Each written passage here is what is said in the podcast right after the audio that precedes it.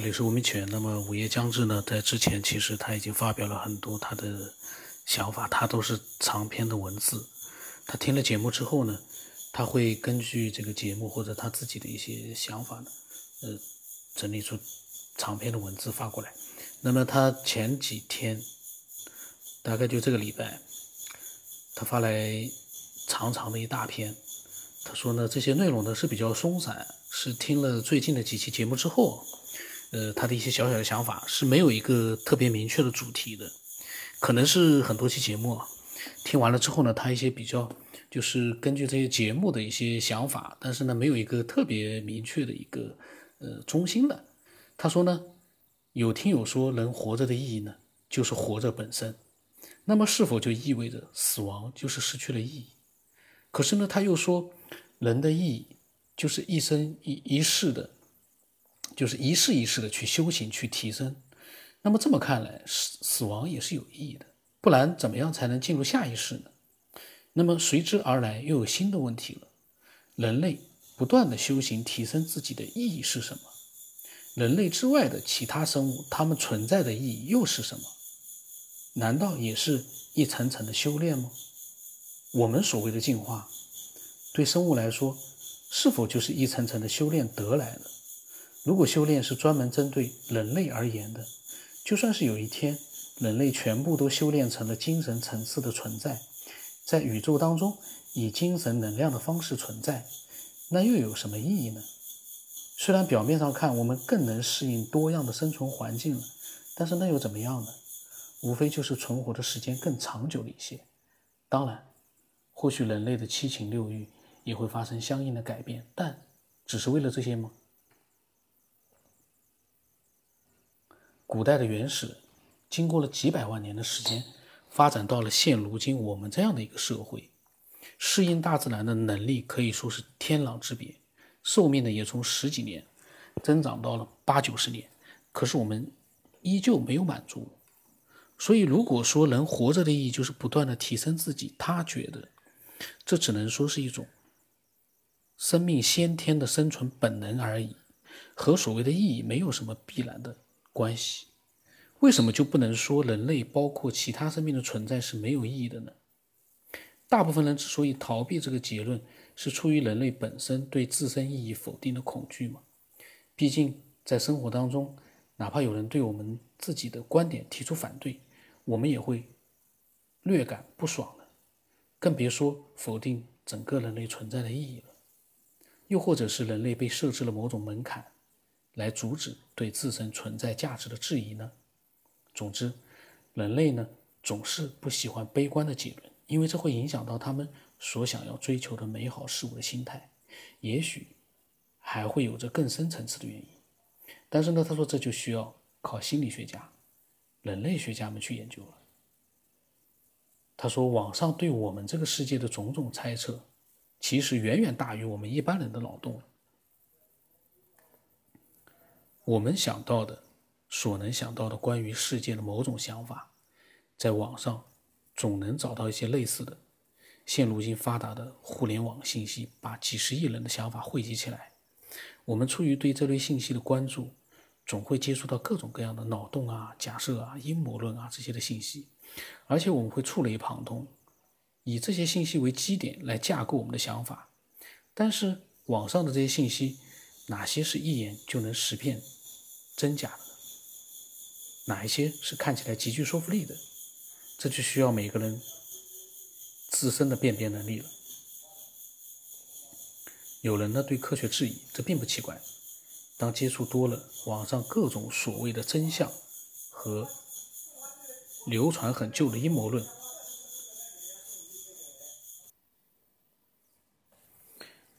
他说我们自己呢也会对。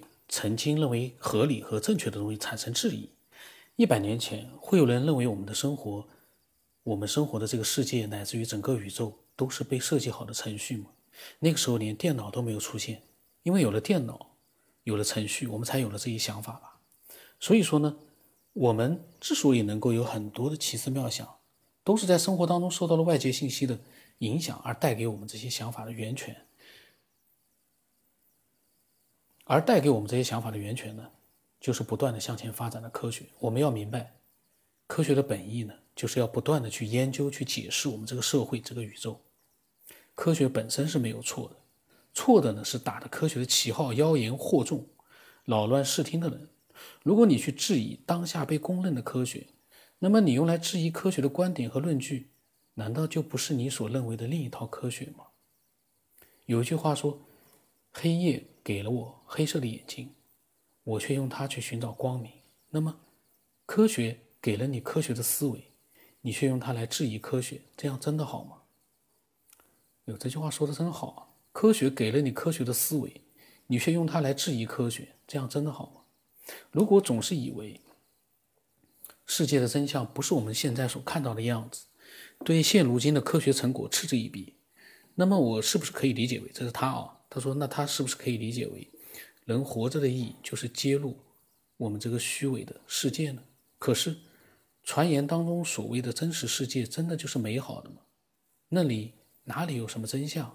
他说，有的只是不同的观察角度而已。他说有一个假设，用四个字诠释了这个世界：缸中之脑。这个呢，大家可以搜索百度，因为我以前看过的。他说：“可是呢，你觉得这会是真的吗？你所能看到、能触摸到那些花花绿绿、各种各样的事物，你认为他们是那样的真实存在，怎么可能会是虚拟的信号呢？但是你在梦里的时候，又能有多少次知道你就是在做梦？”那说的再多，他说人总是要回归现实。人类口中常说的现实是什么？就是日常生活的柴米油盐、衣食住行。他认为听友当中没有人会因为痴迷于探索这些奇异事件、上古文明、宇宙的真相之类的而不去赚钱养家，也不会有人因为参透了所谓的保安三问而失去了活着的动力，选择自杀。那些以此为工作的科学家，他们也要为生活、为家庭而活着。现如今，人类的主流意识还是如何生存？看看那些国与国之间、种族与种族之间的斗争，都是为了为了什么？如果有一天，人类发明出了能量药丸，吃下一粒就可以永远不用吃饭，物质完全呃实现无偿供给，不需要上班，工作全部由机器代替，这应该就是某主义所描绘的美好社会了吧？可是。人类精神上的不满足如何实现平均供给呢？只要有不公平，就会有矛盾。历史进程当中，人类向来是如此的。换句话说，人类是不容易满足的动物。即便是平均分配，也难免会有自私自私者暗箱操作，为自己谋取更多的利益。他说：“以上其实应该能够发现啊，他是一个悲观主义者，至少呢，现在是。”如果有时候他对这个世界表现的乐观了，那可能是个梦，梦里的那个我，就是那个他说的相反的话。他呢不是一个游戏工作者、爱好者，也不是写小说的，而是一个挣扎在工作和生活当中，对这个世界有很多看不惯的东西，却还死皮赖脸的活着不肯离开的底层的小人物。嗯，其实这个午夜将至，他每一次发表的想法，我都觉得蛮蛮精彩的。然后呢？他里面提到了科学，提到了人在这个世界上的很多很多的东西。虽然只是发来了一篇文章，但是里面真的可以让很多的人去产生很多的一些思索，非常牛。那么我就在想，呃，其实我的这个节目是一个呃有独立思考能力的人最喜欢听的节目了，因为我们欢迎的就是这种独立思考的人。那种网络上、微博里面、头条里面那些喷子啊，他们没有独立思考能力的，跟着人家屁股后面，一眼就看出来是个假消息的东西，他能跟着后面，特别起劲的就跟着人家去，呃，发一些低俗的、恶毒的东西，就是这样的一些没有思考能力的，呃，这样的一些人，他们每天到底在想什么？呃，如果听众里面有这样的一些。人存在啊，我们也欢迎他能够把自己的一些各种各样的状态和想法啊，心里面的想法也能把它分享一下。就是那种喜欢在头条啊，喜欢在微博里面去到处去发那些低俗的留言的人，因为很多。我在想，有可能那都是机器人，也有可能都是一些营销号自己做出来的假号码，但是也不可能那么多呀。这个有的人他好像嗯还振振有词的用一些八卦的消息来对你进行反驳，然后呢反驳的语言呢也是很低俗了，就是这样的一些人，他们的生存状态是什么样的？我也很感兴趣的。呃，总之呢，只要你有想法。真实的自己的想法，跟这个世界有关的，你都可以把它发过来。我的微信号码是 b r o s 八不当成八，说不清楚了，这个号码实在是没法说清楚了。我的微信名字呢是九天以后。那今天就到这里吧，这个午夜将至这个分享太精彩了。